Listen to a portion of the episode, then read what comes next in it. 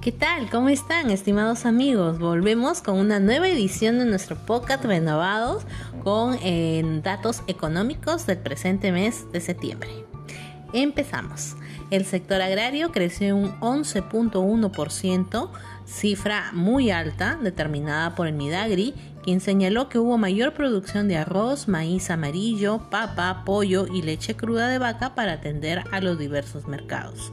Piero Herzi afirma que para insertar a muchos más pequeños productores en cadenas dinámicas se requerirá de políticas públicas distintas a las actuales, que no responden a la realidad productiva ni a las necesidades de este sector. Estaremos a la espera entonces de las nuevas políticas que se implantarán a través de Minaire pesca ilegal amenaza al mercado de calamar gigante en el Perú. El gobierno peruano tiene que empezar por asumir un rol de liderazgo para poder desarrollar un modelo regional de evaluación poblacional del calamar gigante y así asegurar una protección de la biodiversidad en el territorio. Esto fue lo que señaló Alfonso Miranda Izaguirre, presidente de Calamazur.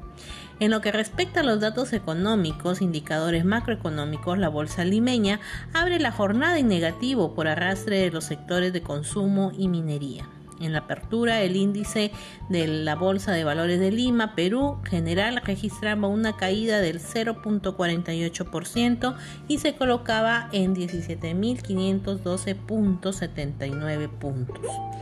Mientras tanto, el oro va recobrando terreno. Hay una alza en el subido del gramaje del oro. El precio del oro al contado subía un 0.2% a 1.797.30 dólares la onza este miércoles, mientras que los futuros del oro operan estable.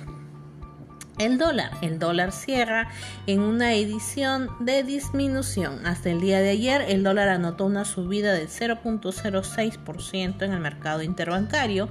El BCR vendió al contado 7 millones a un tipo de cambio de 4.0950 por dólar. Sin embargo, hoy el precio del dólar retrocedía en 0.07% en el mercado interbancario. Eh, terminando a la baja con 4 soles en la jornada del día miércoles.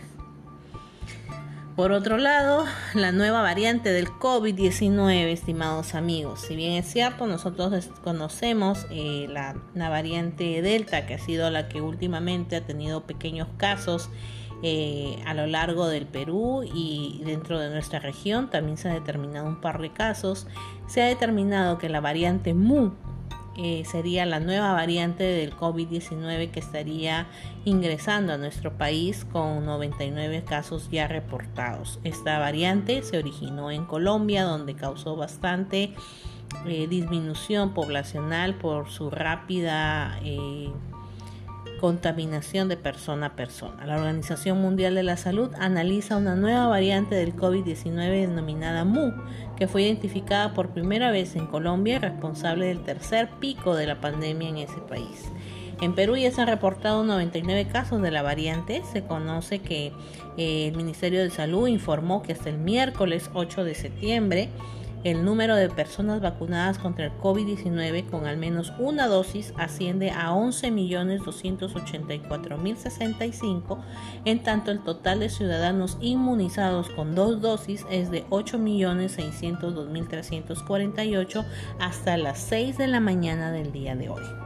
Así que por favor acudamos a las vacunatones y a todos los eventos de vacunación masiva que se están realizando a lo largo de nuestra región para poder estar inmunizados y poder estar en un porcentaje prevenidos y asegurados por las nuevas variantes que puedan salir. Si bien es cierto, tienen sintomatología muy parecida, en algunos varía el tema de la intensidad de la tos, la intensidad de la fiebre, los cuadros de fiebre.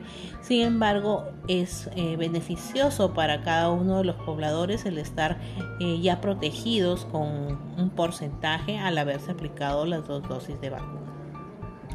Cambios laborales en el Ministerio de Trabajo. El Ministerio de Trabajo plantea retirar la demanda ante el Tribunal Constitucional para eliminar el, régimen CAS.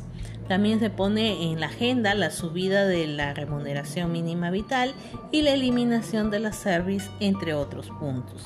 Iber Maraví dijo que el gobierno retirará la demanda ante el Tribunal Constitucional de la ley que elimine el régimen CAS. Una buena noticia para los compañeros de trabajo que se encuentran en este régimen y que llevan ya regular tiempo laborando para poder eh, afiliarse digamos de esa manera, a alguno de los regímenes laborales de sus entidades. Por otro lado, el precio del ceviche se eleva en un 10% por alza del pescado y otros insumos. Los restaurantes marinos del país se han visto obligados a subir el precio de su plato emblemático, el ceviche, en 10% con respecto al mes de julio, llegando a estar ahora en alrededor de 38 soles en un promedio. Ello debido al alza del costo del pescado y de otros insumos. La inflación acumulada en lo que va del año ha llegado a 4.95% a nivel país, según el último reporte del INEI, y esto ha originado que el aceite envasado, que es uno de los productos que también se utiliza en la gastronomía piurana y peruana, eh, se haya elevado su costo durante el precio durante el mes de agosto. Asimismo, otros insumos han registrado también un alza debido al nivel inflacionario que va este, en ascenso. Financieras y cajas municipales recortaron sus pérdidas a julio. Las pérdidas que vienen registrando las financieras y cajas municipales se redujeron por primera vez al cierre de julio. Las cajas rurales, en cambio, se acentuaron. Así, las financieras reportaron pérdidas de 72.4 millones al cierre del séptimo mes del año y hasta junio habían perdido 82.1 millones según cifras de la SBS.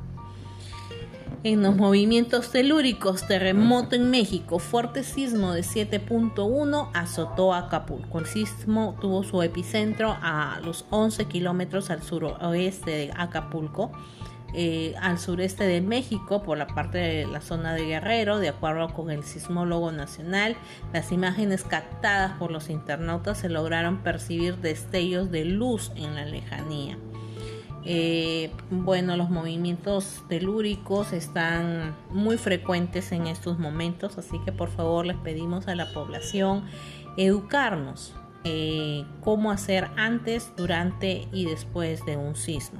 Debemos empezar en casa, con los niños, haciendo nuestro cuadro de responsabilidades, eh, haciendo nuestros nuestra delegación para las personas que son de nivel prioritario, como los ancianos, los adultos mayores, los discapacitados, qué hacer con ellos, quién se va a encargar de ellos eh, en caso ocurra un sismo ¿no? dentro de la familia.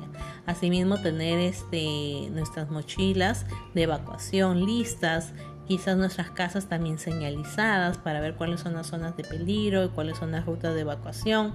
Son simulacros este, a nivel familiar que nos van a servir de apoyo para en caso eh, ocurra un sismo de mayor intensidad.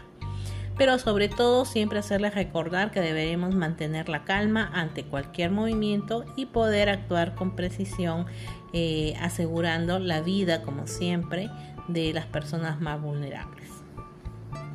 Estamos en septiembre, para muchos quizás este es una novedad decirles que septiembre es el mes del turismo. El turismo eh, que en este año el lema para que ha escogido la Organización Mundial del Turismo es turismo para un crecimiento inclusivo ha elegido este lema para celebrar este 27 de septiembre con el objetivo de divulgar y sensibilizar a la población acerca del valor social, cultural, político y económico de esta actividad que ha sido tan tan este, perjudicada por el efecto de la pandemia. Para ser posible, el Perú es sus regiones. El MINCETUR lanzó este proyecto impulsado por las direcciones regionales de turismo y comercio interior en todo el país para promover y garantizar los circuitos turísticos y los diferentes operadores que cuentan con el sello Safe and Travel que implementan los protocolos de bioseguridad. Entonces el ministro de Comercio Exterior y Turismo, Roberto Sánchez Palomino, presentó en la ciudad de Guaral este, este proyecto denominado El Perú es, su es sus regiones, la cual busca estimular el turismo interno, sumando un conjunto de esfuerzos para difundir los atractivos turísticos de las regiones del país y garantizar el cumplimiento de protocolos de bioseguridad.